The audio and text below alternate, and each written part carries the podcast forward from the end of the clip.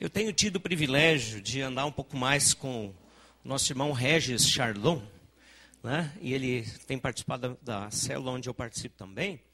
E hoje eu, eu, tenho o privilégio também de trazer algo aqui que talvez muitos não, conheçam, não conheçam. Que é isso? Ah, o favor de mel, olha só. O Regis trouxe para nós generosamente para conhecermos. Quem é que não tinha visto ainda um favo, favo assim in natura? Levanta a mão. Aí, ó, as crianças não tinham visto ainda. Quem ainda não comeu in natura assim?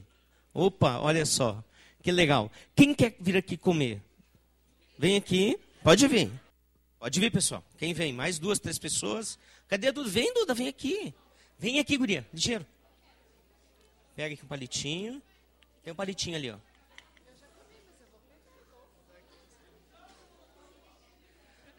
É. Agora é só quem não comeu ainda. No final você pode comer, tá? Senão vem todo mundo. Aqui, ó. Tá, vai, tá bom. Paulista pode. Olha aí, gente, eu tô com água na boca aqui. Pode pegar, pode meter ali. Para quem não sabe ainda, tá? O favo não se come, ele vai sugando, tá? Até sair tudinho, depois você põe fora o que sobra, tá? Mas se engolir não dá nada, não tem problema. Enquanto que o pessoal vai fazendo ali, terminando de pegar, no final nós vamos ter para todo mundo, tá? Quer dizer, temos dois favos aqui completos. A hora que terminar, terminou. Né? Dá uma água na boca de ver esse mel. É uma lambuzeira gostosa, né? E é tremendo. Ah, não, não, olha só. Não, não. Ah, se alguém quiser comprar do Regis, pode comprar, tá? Eu garanto, sou cliente dele e o mel dele é de extrema qualidade. Mas ele hoje generosamente veio trazer isso para nós, lá das suas colônias de abelhas, né? Para que a gente pudesse experimentar e ter essa experiência aqui, né? Ah, tão bacana. Ok.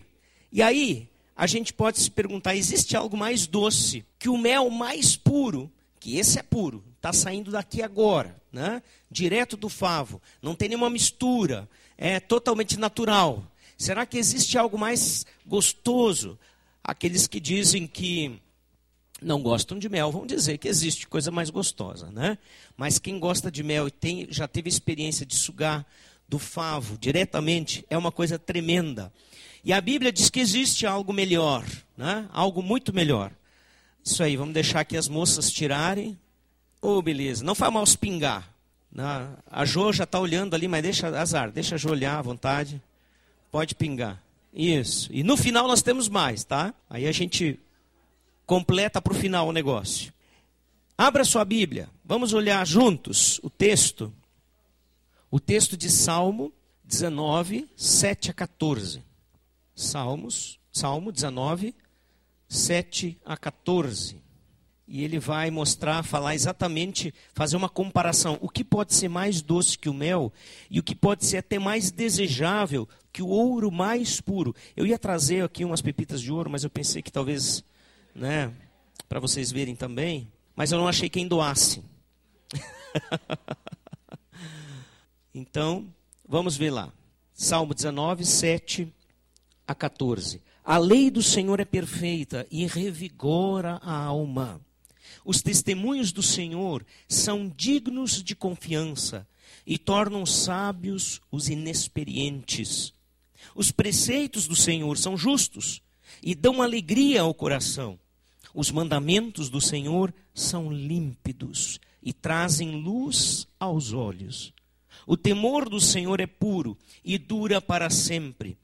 As ordenanças do Senhor são verdadeiras, são todas elas justas, são mais desejáveis do que o ouro, do que muito ouro puro, são mais doces do que o mel, do que as gotas do favo. Por elas o teu servo é divertido, há grande recompensa em obedecê-las. Quem pode discernir os próprios erros? Absolve-me dos que desconheço. Também guarda o teu servo dos pecados intencionais, que eles não me dominem. Então serei íntegro, inocente de grande transgressão.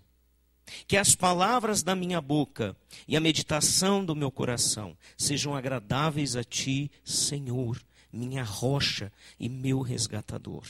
Até aqui. Pai, que palavra tremenda e como nós percebemos que perdemos o privilégio de aproveitar deste ouro refinado, de sugar a doçura da sabedoria, do conhecimento da tua palavra, de experimentar a tua presença com mais intensidade. Que este salmo ele nos dê água na boca pela tua palavra, anseio, profundo desejo no coração pelo tesouro da palavra de Deus. Em nome de Jesus. Amém. Queridos, as orientações de Deus, elas expressam exatamente a vontade perfeita e agradável dele. E essas orientações de Deus, elas estão aqui, na Bíblia. E por isso que a Bíblia é, para nós, a, régua de medida da doutrina cristã. Por isso que a Bíblia ela é única e exclusivamente aquele livro, as palavras que nós seguimos completamente e que nada mais além da Bíblia pode nos trazer instrução. E por isso, tudo aquilo que é acrescentado ao evangelho, à palavra de Deus, é rejeitado e amaldiçoado. E por isso, nós também temos que estar atentos a todo e qualquer engano de Satanás que vem através de outras, outros grupos ou formas de culto que, que se utilizam da Bíblia de forma às vezes errada, mas não põe ela como o valor principal, a régua principal de medida, ainda incluindo outras coisas e pessoas. Por isso, o salmista ele coloca que a palavra de Deus é tudo que ele precisa. E a gente vai perceber que é tudo que ele precisa para que ele possa experimentar a perfeita e agradável vontade de Deus. Agora, se a gente pensarmos sobre a vontade de Deus, qual é exatamente a nossa opinião sobre ela? Quando nós paramos para pensar que muitas vezes a vontade de Deus ela foi diferente daquilo que nós quiséssemos que ela fosse, nós vamos talvez nos sentir frustrados, entristecidos, dizer, bom, a palavra de Deus ela é pesarosa, ela é difícil de ser cumprida. A vontade de Deus, ela deixa a desejar em relação aos meus desejos, aquilo que eu gostaria de ter e fazer. Mas quando nós olhamos pela perspectiva do salmista, nós vamos ver que a vontade de Deus, ela é boa, agradável, ela é perfeita, e Paulo confirma isso depois nas suas cartas também. E aqui nesse texto eu quero ver com, com vocês apenas duas vantagens que nós temos em seguir as orientações de Deus. Só duas. Mas que falam muito e que são tremendas. E a primeira delas é que seguir as orientações de Deus resulta em bênçãos para as nossas vidas. Sempre, sempre, sempre. Mesmo que as orientações, que a vontade de Deus esteja apontando para o oposto, para o caminho totalmente contrário daquele que nosso coração deseja ardentemente seguir. Ainda assim, se nós negarmos o nosso desejo, o nosso coração e seguirmos a Ele, certamente as bênçãos recaem sobre nós. Então nós vamos olhar para esse texto e vamos perceber a primeira coisa nele, que é um alerta, um sinal de perigo. Porque já lá no Éden, nós temos um exemplo de como o ser humano lidou com a palavra de Deus. A palavra de Deus era clara, Deus era confiável. Não havia dúvidas de que Deus queria apenas o bem para o ser humano, porque ele só experimentava o bem. Mas assim que entrou uma segunda palavra, que pôs dúvida na palavra de Deus, o ser humano seguiu a segunda palavra. Rejeitou a orientação de Deus. Não coma, não coma do fruto do conhecimento bem e do mal porque se dele comeres, certamente morrerás. E foi mais fácil acreditar naquele que duvidava desta palavra e que dizia: não, isto não é verdade. Deus quer, na verdade, é, manipular vocês. A vontade de Deus, desde o início, ela foi desconsiderada. E as pessoas tendem a seguir os seus próprios corações, seus próprios desejos, fazendo assim o oposto que o Criador deseja para as nossas vidas. Porque aquilo que nos é proposto, que geralmente é o oposto, é algo que nos desvia do foco, que nos desvia do que é correto, do que é verdadeiro, do que é puro e do que traz vida. O que, que o homem experimentou desde então? E até hoje, desobedecendo a Deus, seguindo a sua própria sabedoria, o que, que ele experimentou? Apenas desgraça e morte. Desgraça e destruição. Só isso. Nós ouvimos o testemunho dos rapazes aqui que estiveram na Cracolândia. Eu não sei quem é que ouviu falar que o Dória tinha terminado com a Cracolândia. Levanta a mão. Pois é. Eu não tenho dúvidas que ele fez um esforço para fazer isso. Mas a desgraça humana vai muito além do poder político. E não é assim que a coisa acontece, de uma hora para outra. A desgraça humana está dentro do coração do ser humano e não num local. E por isso, ele vai poder tirar e tirar e tirar pessoas, e novas e outras vão voltar, e assim por diante. Essa é a paga da rebelião contra o nosso Criador. Ainda assim, é difícil para o ser humano reconhecer que é melhor aceitar a vontade de Deus do que a sua própria. Ainda assim, percebendo quantos tropeços e desgraças nós passamos, nós temos a tendência de seguir os nossos próprios caminhos, burlar as regras, as leis, as orientações, porque elas sempre são um peso para nós. Elas representam restrições da verdadeira liberdade que o ser humano quer experimentar. Onde é que nós começamos a perceber isso? Nas primeiras vontades de uma criança, assim que ela começa a expressar o seu querer e os seus desejos. E ali nós podemos perceber que ela não precisou ser ensinada a fazer coisas erradas, a ser egoísta, enfim, já tem na veia toda a desgraça.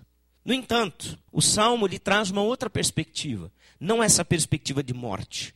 Ele traz uma perspectiva que a palavra de Deus, com seus atributos, nos mostra uma nova forma de ver daquilo que é a lei, daquilo que é a vontade de Deus, do que é a palavra.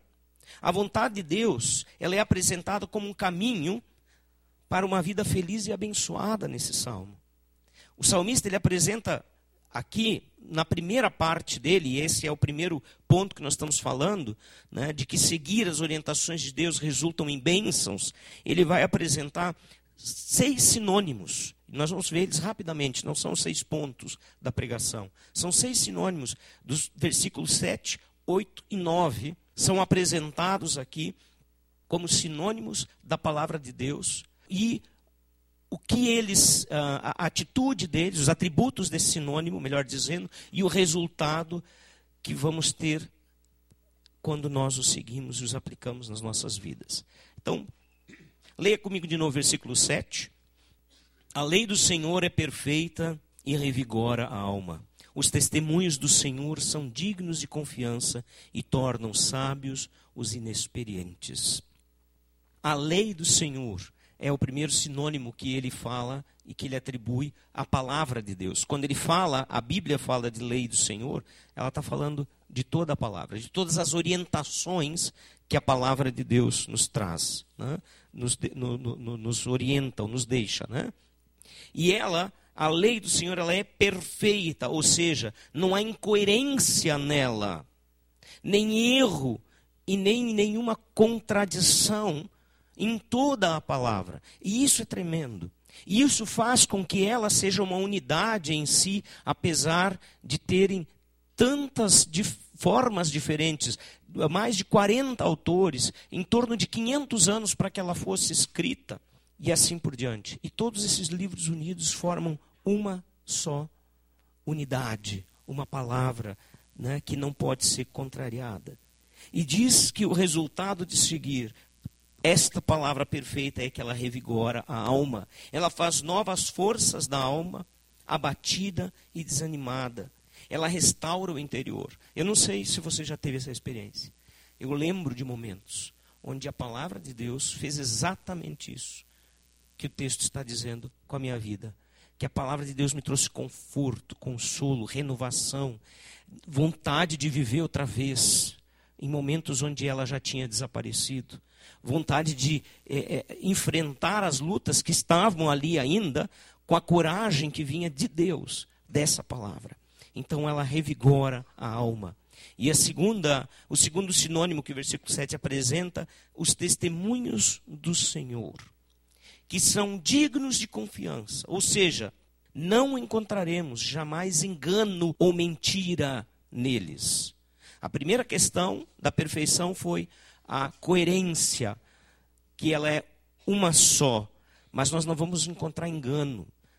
O que quer dizer o seguinte: nada que ali está coerentemente vai trazer algo que não é verdadeiro. E por isso, nós temos que confrontar todas as coisas na nossa vida com a palavra de Deus, com os preceitos, com aquilo que os testemunhos de Deus trazem para nós. São dignos de confiança e tornam sábios aqueles que não têm experiência. Todos que necessitam de direção e entendimento no Senhor os encontram sem dúvida, sem dúvida. A Bíblia, a palavra de Deus, ela vai trazer as respostas para o nosso coração de tudo aquilo que nós ansiamos, porque ela mostra, aponta o caminho certo para onde devemos andar. No versículo 8, o salmista vai continuar dizendo e apresentando outro sinônimo, os preceitos do Senhor, eles são justos, justos. Neles não há parcialidade ou injustiça. Você já percebeu quantas vezes nós, seres humanos, temos a, a tendência de dizer: isso não é justo? Ou às vezes dizer: como que Deus pode ser justo permitindo isto ou aquilo? Você já ouviu, ou quem sabe disse isso, ou até pensou? Pois você pode ter certeza absoluta que os preceitos de Deus, aquilo que Ele orienta, é totalmente justo quando nós é, somos jovens, na fase da adolescência em diante, onde ouvimos que os preceitos de Deus nos orientam a nos guardar das relações sexuais e mantê-las exclusivas para o casamento, a primeira coisa que a gente pensa é: não é justo, porque os meus hormônios não obedecem isso. Né? Não é justo, por que, que só os casados podem desfrutar de algo tão bom que Deus fez? Né? A questão é que é justo, e não só justo, é para o bem de todos aqueles que são jovens e que estão se preparando para uma relação que deve ser duradoura. E que vai ser duradoura se seguirem os preceitos de Deus. E os preceitos de Deus dão alegria ao coração. Na justiça do Senhor, o coração do oprimido se alegra. Pois é, não é o que parece que experimentamos aqui no Brasil. Quantas vezes nós temos ouvido pessoas dizer, bah, tem que sair desse país mesmo. Temos que ir, sei lá, para tal lugar. E já não é mais os Estados Unidos o único destino desejado, porque outros países têm mostrado grande conforto, justiça social, direitos e tudo mais. A verdade é que, de fato, nós passamos por muitas injustiças nessa vida. Mas quando nós esperamos em Deus a justiça divina, nós sabemos que mesmo se estivermos passando por uma injustiça, um problema sério, Deus, no seu devido tempo, vai promover a sua justiça. E nela nós podemos confiar. Ela não é falha, ela não é tardia. O versículo 8 ainda apresenta os mandamentos do Senhor como outro sinônimo deste compêndio que é a Bíblia, que é a palavra de Deus. E ele diz: são límpidos, totalmente puros, totalmente transparentes, porque eles trazem luz aos olhos daqueles que não enxergam. Cristo foi chamado e foi ele mesmo disse: "Eu sou a luz do mundo. Quem vir a mim não andará nas trevas. Conduzem em meio às trevas desta vida, deste mundo pervertido, deste mundo controlado pelas obras de Satanás, pelo príncipe deste mundo, que é ele. O versículo 9, acompanhem comigo, vamos dar uma lidinha nele. Diz: O temor do Senhor é puro e dura para sempre. As ordenanças do Senhor são verdadeiras, são todas elas justas. O temor do Senhor é puro, ele é reto, ele é aceitável. E fazer a sua vontade é a melhor coisa que nós podemos fazer, porque o temor do Senhor é puro. Temer a Deus não é simplesmente ter medo, é mais do que isso, mas também é isso. É respeitar a Deus, mas é também reconhecer que Deus é um Deus sobrenatural, como nós cantamos, que pode todas as coisas, que nos criou e pode fazer da nossa vida o que Ele bem entender, porque ela pertence a Ele, porque somos criaturas dele, somos criação dele. E por isso nós temos que temer. Não de desconfiar que Ele não seja confiável, de que ele não seja bom, de que ele não seja amoroso, mas de que se nós não andarmos no seu temor, nos seus preceitos, nas suas verdades, nas suas ordenanças, enfim, todos os outros sinônimos que podemos atribuir à orientação da palavra de Deus, nós podemos ter problemas seríssimos, porque com Deus não se brinca, diz a palavra. As ordenanças do Senhor, ou melhor, o temor do Senhor, ele dura para sempre. Está sempre ao nosso alcance temer ao Senhor e fazer a sua vontade. Sempre ao nosso alcance. Ah, eu não consegui. Não, eu escolhi não fazer. Ah, eu não pude resistir. Não, você escolheu não resistir. Sempre o melhor está à nossa, à nossa disposição, ao nosso alcance. Acho que o próprio testemunho que o Vitor falou a respeito do. Como é que era o nome dele? Do Marcelo, né? É, Marcelo, é, talvez, eu não sei se tu disse isso, talvez a gente poderia dizer, tu, pode até ter tuas razões para querer matar tua esposa, mas não faz isso. Escolhe não fazer isso. Sabe que Deus fez isso diante do primeiro homicida apresentado na Bíblia, que foi Caim. Quando Caim estava ali revoltado com seu irmão Abel, sem razões, porque na verdade a inveja, né, o egoísmo toma conta do coração dele. E Deus diz para Caim exatamente o que? Alguém lembra? Quer falar? Concorda ali? Cabe a ti dominá-lo. O erro, o pecado, a maldade está à porta do teu coração. Está aí batendo. Cabe somente a ti dominá-lo. Por que, que ali já, a gente pode perguntar, por que, que Deus não protegeu Abel? Porque era função de Caim escolher fazer o bem. Porque eles haviam decidido comer do fruto do conhecimento do bem e do mal. E as escolhas entre bem e mal agora era do ser humano. Antes não teria necessidade disso, porque não haveria o conhecimento do mal. Cabe a você escolher fazer a vontade de Deus. As ordenanças do Senhor, outro sinônimo, são verdadeiras. Mais uma vez, repete em relação à confiabilidade e que não há nelas falsidade alguma. Alguma. Eu não sei se vocês têm ouvido falar, mas existe um movimento é, de alguns políticos é, que têm é, sugerido reescrever-se a Bíblia para que ela seja inclusiva. Né? E não ficou apenas neste movimento de políticos, alguns religiosos, eu não quero citar aqui, não tem porquê, você pode acompanhar isso nos meios de comunicação, tem também dito que é necessário atualizar a Bíblia para os nossos tempos, fazendo com que ela inclua os excluídos e falando-se então aí é, das questões de gênero, das questões de raça, de cor e tudo mais. Né? Não há nelas falsidade, porque a Bíblia é uma só. São todas elas, todas as ordenanças justas. Elas promovem a justiça, o bem social. E aí entra outra questão.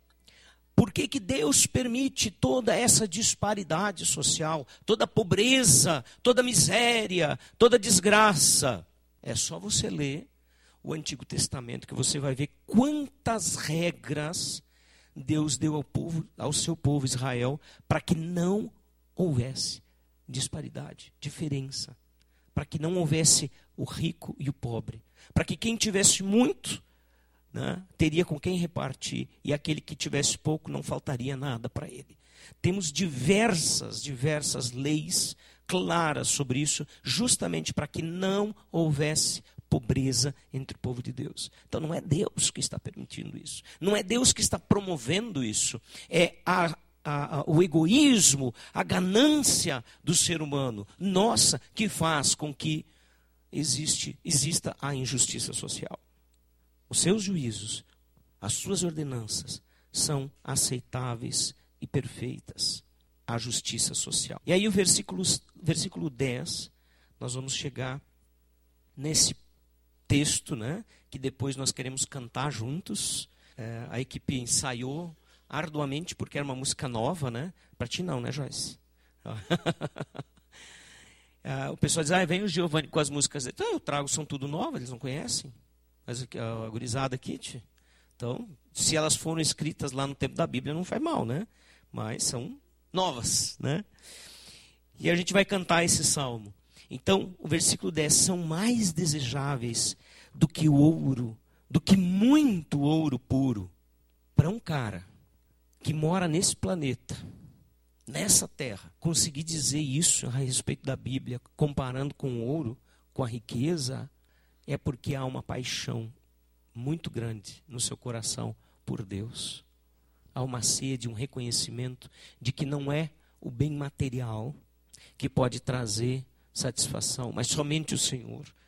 Né? São mais desejáveis do que ouro, do que muito ouro puro. São mais doces do que o mel, do que as gotas do favo. Vamos lembrar, no período que isso foi escrito, nós não tínhamos a padaria do Cláudio da Simone, eles estão aí não da tia Ana, né? não tínhamos as delícias que nós conhecemos por aí hoje em dia. Né?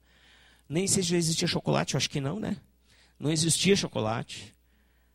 O, o que era mais delicioso na área do doce era o mel. O mel. Então não tinham outros gostos por doces muito melhores. Talvez houvessem outros doces, a gente pode pesquisar isso, mas o mel era disparadamente a coisa mais saborosa.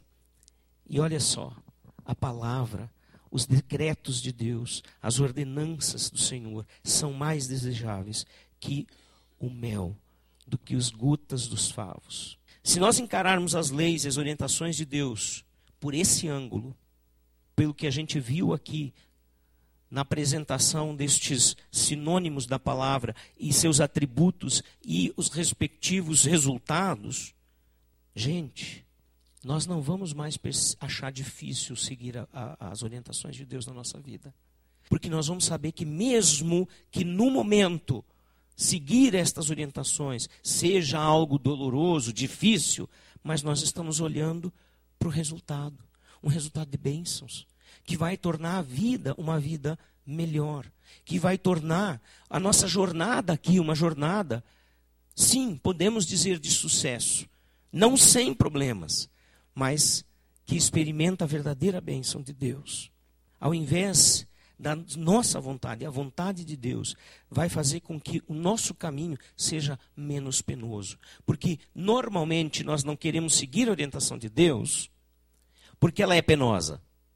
O fato é que quando nós seguimos os nossos caminhos, os nossos princípios e deixamos de lado o que Deus pensa sobre isso, no final geralmente a coisa fica mais difícil e muito pior para o nosso lado. É? Então, nós podemos desejar a vontade de Deus mais do que a doçura do mel, e as suas orientações mais do que a fascinação do ouro puro e das riquezas deste mundo. E não vos conformeis, agora eu vou pular um pouquinho. Com o quê? Não vos conformeis com este século, disse o apóstolo Paulo aos Romanos, capítulo 12, versículo 2. Mas transformai-vos pela renovação da vossa mente. Transformai-vos pela renovação da vossa mente. Para quê? Para que experimenteis qual seja a boa, agradável e perfeita vontade de Deus. Será que Paulo leu esse salmo? Certamente. A conformação é mais ou menos como essa figura mostra. Tá? Existe uma prensa tá? e aqui um molde. E aqui no meio o objeto que vai ser formatado a este molde. E essa prensa vem com uma pressão intensa e faz com que haja a conformação do objeto ao molde desejado. Né? Para quem já trabalhou em calçado, vai lembrar da máquina de conformar. Né? né, o traseiro ali, etc e tal, a biqueira também. Enfim, e o sapato começa a, a, ter a sua forma. Então a conformação com o mundo, Paulo está dizendo, acontece por meio das pressões desse mundo. Como nessa máquina. Você está ali e recebe sobre você uma pressão intensa para que você seja de acordo com aquilo que os princípios deste mundo oferecem. Hoje há uma pressão muito grande para que a gente aceite essa questão de que uh, gênero pode ser escolhido. Né? Cada vez mais intensa, a discussão não para. Mas não é a única coisa. A homossexualidade já entrou nisso há, há muito tempo, né? nessa essa prensa aí. Né? É só mais uma coisa, é só mais um modelo. A questão das relações abertas, nós sabemos aí que a partir dos anos 60, pelo menos na nossa era, nós percebemos um movimento muito grande, né? o amor livre, a liberdade, que na verdade é uma grande libertinagem, e assim por diante. E as pressões que vocês agora, adolescentes, né, jovens, sofrem, que talvez são diferentes da que nós passamos na idade de vocês, são também pressões que querem fazer que vocês tomem a forma do mundo e não aos padrões de Deus. Então, para que nós possamos experimentar a vontade de Deus como sendo boa, como sendo agradável, que esse texto nos diz, né? como sendo perfeita, ela é, independente de, de nós acharmos ou não. Mas se você quer experimentá-la dessa forma, você não pode permitir que as pressões do mundo o amoldem aos princípios dele. Por isso, Paulo está alertando nesse texto os romanos. Se quisermos experimentar a boa, agradável e perfeita vontade de Deus, diga não. Diga não. Tenha em mente de que você é uma pessoa que tem a mentalidade de Cristo, como Paulo diz, que nós temos a mente de Cristo em 1 Coríntios 2,16 não é mais a mente que eu tinha antes de me converter. Os valores antes da vida com Deus não são mais importantes para mim. É isso que eu preciso observar. E isso é muito importante. Seguindo então, para a segunda vantagem em seguir as orientações de Deus, é que ela, seguir a vontade, as orientações de Deus, nos guarda do mal, nos guarda do maligno. E aí nós vamos perceber. E o versículo 11, ele traz consigo alguns tópicos. Né? Ele engloba, o versículo 11 vai englobar os, o versículo 12 e o versículo 13, que está em duas partes aqui. Né? Por quê? Porque ele diz: Por elas, versículo 11, por elas o teu servo, por elas quem? A palavra, né? as orientações, todos os, os sinônimos que ele deu. Né? A palavra do Senhor. Por elas o teu servo é advertido a grande, a grande recompensa em obedecer-lhes. Não sou eu que estou dizendo. Não é um líder religioso. Não é o teu pai e a tua mãe. Deus está dizendo através do salmista que há uma grande recompensa em obedecer os preceitos de Deus, em ouvir as suas advertências. E aí nós vamos ver no versículo 12 essas advertências começando. Agora, quem de nós não se lembra de alguma experiência em que foi desobediente aos pais, lá na infância, né? E com isso sofreu alguma consequência? Às vezes, um tombo de uma árvore que não devia ter sido né, escalada, subida.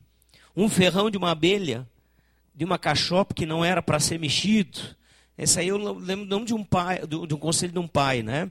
Eu estava falando para o Regis esses dias da experiência com o Rogério Chardon. Está ali o Rogério, né? Vamos ver se tu lembra, Rogério. Seja bem-vindo, vô. Né? e a avó também. Né? Recém-avós. Né? Nem tão recém, né? Mas. Ah, desceu um enxame de abelha aqui. Enorme aqui atrás. Né? No, no, no, prédio velho aqui. E aí eu chamei o Regis para dar um jeito no, no, negócio. Enquanto que o Regis não pôde vir, que ele estava trabalhando, o Rogério chegou, e aí ele foi, eu mostrei para o Rogério, ah, tá lá, daí as abelhas já tinham se acalmado, estavam tudo no monte, no banheiro feminino ali do lado de fora, para quem lembra que tinha. E ele disse, não, mas elas são mansas, não dá nada, pode ir lá olhar. Eu disse, eu não, tá louco? Aqueles troços fervendo, verãozão quente. Não, quer ver, pode vir. Ele foi lá no meio. Foi lá, não, pode ver ele aqui, ó. Só não dar grito, não fazer nada muito brusco. E eu fui me aproximando. Não é que quando eu chego perto, adivinha, né? Levei um ferrão. Né? Obrigadão, Rogério. Lembra disso? Não. Não lembra, né? Sem vergonha. pois é. Meus pais diziam, não mexe com a abelha. Fui atrás do Rogério. A nossa vida com Deus não é diferente. Quando nós fazemos aquilo que a orientação de Deus diz para não fazer, nós vamos ter consequências. Né? Nós também podemos lembrar de situações que nós fizemos a vontade de Deus e que as consequências foram positivas, foram realmente bênção na nossa vida. Que nós somos libertos do mal, que nós somos guardados de uma situação. Eu consigo lembrar de muitas. Muitas. Algumas eu não vou nem falar para vocês aqui, eu tenho vergonha delas. Né? Mas Deus foi fiel. E Deus me guardou tremendamente. E eu tenho certeza que você pode pensar em, assim, em situações também. Por isso, é recompensador seguir as suas orientações. E aí o versículo 12 vai nos mostrar isso. Quem pode discernir os próprios erros? Absolve-me dos que desconheço. Que tremendo. O salmista está dizendo assim, ó, é, no versículo 11: Por elas, a tua, a tua palavra, o teu servo é advertido. E aí ele vai dizer: Mas tem erros que eu nem conheço, porque o meu coração é pecaminoso, porque tem coisas que eu não percebo que eu estou fazendo errado, porque algumas eu nem sabia que eram errado. E, e ele está dizendo: Deus, me livra dos erros que eu desconheço. Sabe, nossos atos muitas vezes dissimulam nossas verdadeiras intenções. Lá no fundo, eu faço algo que parece espiritual e lá no fundo, na verdade, eu estou querendo aparecer, eu estou querendo receber atenção, eu estou querendo, enfim, é, uh, sentir uh, satisfeita a minha carência de alguma maneira. E aí, na verdade, eu manipulo as pessoas com uma atitude espiritual. E ele está dizendo: Deus, se eu estou fazendo algo parecido, então me livra disso. Absolve-me daquilo que eu desconheço. Porque muitas vezes nós vamos cometer coisas que nós não conhecemos. E aí vocês sabem o texto que tantas vezes nós já falamos aqui, Jeremias 17, 9 e 10, né? Enganoso é o coração, eu gosto dele nessa versão, na revista atualizada. Enganoso é o coração, mais do que todas as coisas, desesperadamente corrupto. Então, pode haver alguém mais corrupto que os políticos do Brasil? Pode. Quem? O meu coração. E ainda assim eu me achar bom. E ainda assim eu me achar espiritual. E aí ele termina dizendo: Quem o conhecerá? Porque ele é tão misterioso, ele é tão enganador, que eu posso dizer: Quem é capaz de conhecer o seu coração? E ele dá a resposta, Jeremias, quando ele diz: Eu, o Senhor, eu esquadrinho, ou seja, eu separo em pequenos compartimentos o coração e provo os pensamentos, e isso para dar a cada um segundo o seu proceder, ou seja, as consequências, segundo o fruto das suas ações. Ninguém melhor que aquele que conhece o ser que criou para conhecer também as nossas intenções. A primeira parte do versículo 13 nos diz: Também guarda o teu servo dos pecados intencionais. Opa! Então quer dizer que o salmista que começou falando de uma maneira tão bonita da palavra de Deus, ele reconhece que tem pecados intencionais, que sabia que era errado, mas por sua natureza, por sua dureza de coração, por seu desejo de seguir a sua própria vontade, ele vai lá e faz o oposto da vontade de Deus. A soberba é um ato, é um, um ato uh, deliberado de desafiar a Deus e não fazer o que Ele, como Deus, Criador, nos orienta a fazer. E por isso que é arrogância da nossa parte não seguir a vontade de Deus. E por isso que nós ofendemos a Deus. Ou seja, a nossa soberba é a adoração de si mesmo, de nós mesmos, ao invés da adoração a Deus. Então, quando o salvista reclama, é, ou melhor, exclama, que eles não me dominem. Tem um ponto de exclamação. Que eles não me dominem. Ele está reconhecendo a sua fraqueza. Ele está reconhecendo a sua fragilidade em ceder para as suas tendências pecaminosas. E eu me identifico com ele. que o pecado que eu conheço, que eu sei, que é intencional, não me domine. Esse tem que ser o nosso clamor diante de Deus, porque nós temos que reconhecer a nossa pecaminosidade. Guarda o teu servo dos pecados intencionais. É o resultado de uma postura que deixa toda a soberba de lado quando há uma entrega verdadeira a Deus e um reconhecimento do seu pecado. Isso é entregar-se a Deus totalmente. E aí nós vamos lembrar de 1 João 1, 8 e 9, que muitos de nós aqui conhecem de cor. Se dissermos que não temos pecado nenhum, o que acontece? A nós mesmos nos enganamos. Não, eu não tenho pecado. Bom, tu está te enganando a ti mesmo, porque, na verdade, tu não está enxergando. A verdade não está em nós. Se confessarmos os nossos pecados, Ele é fiel e justo para nos perdoar os pecados e nos purificar de toda injustiça. Então, não é fazer de conta. É melhor diante de Deus confessar, reconhecer. E que libertação, que alívio da carga pesada de esconder o que é errado, carregamos dia a dia ao invés de simplesmente abrir mão e dizer sim, meu coração é enganoso, minha carne é pecaminosa e eu preciso da tua graça do teu perdão. Versículo 13, a segunda parte, ele termina dizendo: Então sim, então serei íntegro, inocente de grande transgressão. Quando? Quando Deus me livrar, quando Deus me guardar dos pecados que desconheço quando Deus me livrar dos pecados intencionais, né? quando Ele me guardar para que eles não me dominem, quando eu confessar o meu pecado, então eu tenho, posso uh, exclamar que eu estou liberto. Então serei íntegro, inocente de grande transgressão. E a inconformidade com o ensino do texto de 1 João 1, 8 e 9 que a gente leu, de que nós não podemos permanecer sem pecado, de que o pecado faz parte da nossa vida até o final da jornada, mas que nós devemos nos arrepender deles, confessando-os ao Senhor, confessando-os também àqueles a quem devemos. Eu quero ligar a ideia de integridade ou livre de grande transgressão ao mesmo conceito que o apóstolo Paulo traz em 1 eh, Timóteo, em Tito, Tito traz, né? em Tito também, é, que diz o quê? Que é irrepreensível aquele que confessa suas transgressões. Aquele que reconhece o seu pecado e é purificado pelo sangue de Cristo. Não que é alguém que não erra. Então, tornar-se irrepreensível, o íntegro, como o salmista fala, não é aquele que não comete pecado.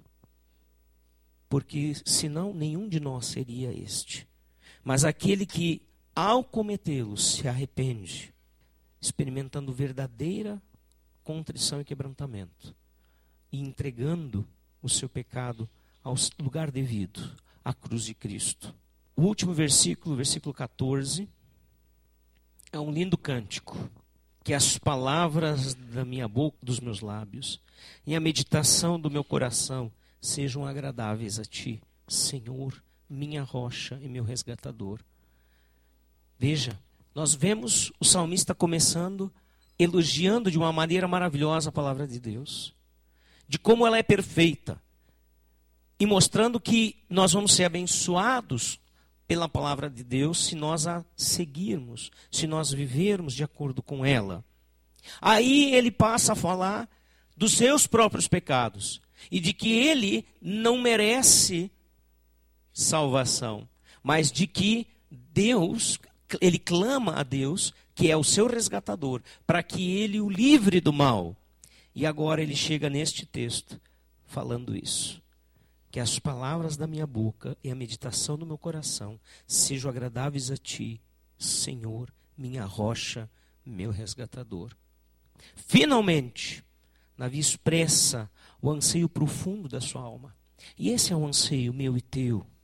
O anseio de querer ser diferente daquilo que a nossa natureza pecaminosa impõe a nós muitas vezes.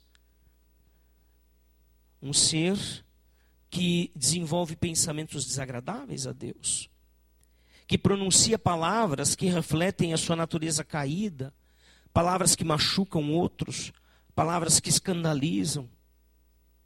Que minhas palavras e meus pensamentos sejam agradáveis. Sejam agradáveis a Ti, Senhor. É um pedido, me ajuda para que isto aconteça. E ao mesmo tempo em que admite a sua natureza pecaminosa, Davi mais uma vez reconhece que pode, quem, melhor dizendo, pode tirá-lo dessa situação. Quem é? Minha rocha, o meu resgatador. Quem é a rocha? Deus. Quem é o resgatador? Deus. Quem é a nossa rocha hoje, manifestada, que manifesta o Pai aqui? Jesus. Quem é o nosso resgatador que pela cruz veio pagar o nosso pecado? Jesus, o Cristo, o Filho de Deus. Esse anseio de Davi, ele vai combinar então perfeitamente com outro clamor que Paulo faz lá em Romanos 7, 24 e 25. Você vai ver, está ali anotado a referência, que diz: Desventurado homem que sou quem pode me livrar do corpo de morte em que vivo? Graças a Deus por Jesus Cristo, nosso Senhor. De maneira que eu, de mim mesmo, com a mente sou escravo da lei de Deus, mas segundo a carne, da lei do pecado. Desventurado homem que sou. Desgraçado homem que sou. Quem pode me livrar das atitudes da morte e que me levam à morte? Quem pode me livrar do pecado que insiste em me levar para longe de Deus? Não é nenhuma religião, não é nenhuma ideologia, não é nenhuma posição, não é nenhum treinamento ou esforço seu. Ele simplesmente diz: graças a Deus por Jesus Cristo, nosso Senhor, porque foi Ele, e é Ele que nos livra, porque é Ele que paga a nossa culpa, a que já foi e a que ainda vem daquilo que ainda cometeremos nesse sentido. Ele que nos torna livres do mal. E aí, o salmista Davi, mais uma vez, no seu salmo de arrependimento depois do pecado com Batseba, ele diz, Salmo 51, 10, Cria em mim um coração puro, ó Deus, e renova dentro de mim um espírito estável ou inabalável. Quando nós seguimos as orientações de Deus, nós somos abençoados, pois a sua vontade é agradável, é perfeita. Nós podemos experimentar muita alegria e satisfação se nós buscarmos a sua orientação. Pois as bênçãos do Senhor, elas estão sobre aqueles que são guiados por Ele. Como contrário também é verdade. Podemos experimentar muita tragédia e frustração em nossas vidas quando não damos ouvidos à orientação de Deus. Quando seguimos as orientações de Deus, nós somos libertos do mal, sendo conduzidos por caminhos de luz e caminhos de retidão, porque a palavra de Deus é luz para os nossos caminhos, que nos protege das ciladas do inimigo. Não há outra orientação mais segura para seguir do que aquela que está expressa nas ordenanças de Deus, porque Ele te ama, porque Ele sofreu por ti na pessoa de Jesus, para te resgatar, porque Ele se interessa pela tua vida, simplesmente porque Ele a criou e assim Ele quer cuidar dela. Vale a pena seguir a vontade de Deus, não tenha a menor dúvida disso. E o que nós nos propomos a refletir essa semana, seja na célula, se você ainda não pertence a uma célula, pode refletir isso em casa, com a sua família, conversando sobre isso. Você realmente acredita que a vontade de Deus é boa, agradável e perfeita para a sua vida? Se você sabe que sim, mas não sente isso em sua vida, o que você precisa fazer para ter este convencimento que vem do Espírito, do Deus sobrenatural que nós cantamos. Você tem andado à beira do abismo. Esse exemplo eu lembro da minha adolescência, quando um pastor pregou a esse respeito. Andar à beira do abismo é quando eu quero andar no limite do pecado. Não vai dar nada, não vai dar nada, não vai dar nada. E o abismo está aqui. E eu estou andando aqui. Até onde eu posso ir para não morrer? Até onde eu posso ir para não cometer um pecado grave contra Deus? E eu estou aqui, não tomando cuidado devido. Você tem andado assim à beira do abismo, por caminhos tortuosos, perigosos, que trazem essa satisfação ao coração, a adrenalina do pecado, ou pelos caminhos retos e seguros de Deus? Como é que você pode melhorar isso na sua vida? Reflita nesse sentido. Né? Vamos orar? Pai querido, muito obrigado pela tua palavra, que é tudo isso que estudamos hoje à noite e muito mais. Que salmo belo que nós podemos ouvir e ver, aceitar, acolher no nosso coração e praticar. Esse é o nosso desejo, faz isso no nosso coração nessa noite. Que possamos praticar aquilo que a tua palavra nos orienta. Fala com o teu espírito sobrenatural ao nosso espírito, para que sejamos edificados. Em nome de Jesus. Amém, Senhor.